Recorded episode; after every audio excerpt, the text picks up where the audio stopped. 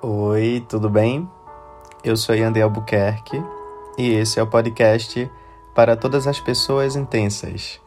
O texto que você vai ouvir hoje se chama Como que a gente esquece alguém?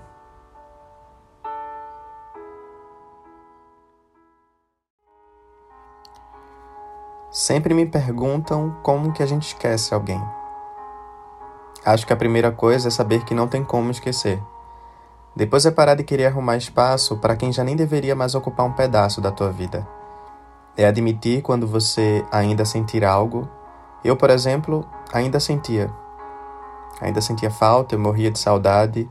Eu ainda olhava para os lugares e desejava que o outro estivesse ali, comigo. Mas eu sabia que não precisava mais estar. Durante o processo, eu vivi para mim e por mim. Viajei, saí com os amigos, corri atrás dos meus sonhos, o tempo ajudou também, mas esquecer mesmo, nada. O que eu posso te dizer é que um dia você vai olhar para si mesmo e não vai mais doer porque não vai fazer mais sentido. Não vai doer porque você já não será mais a mesma pessoa.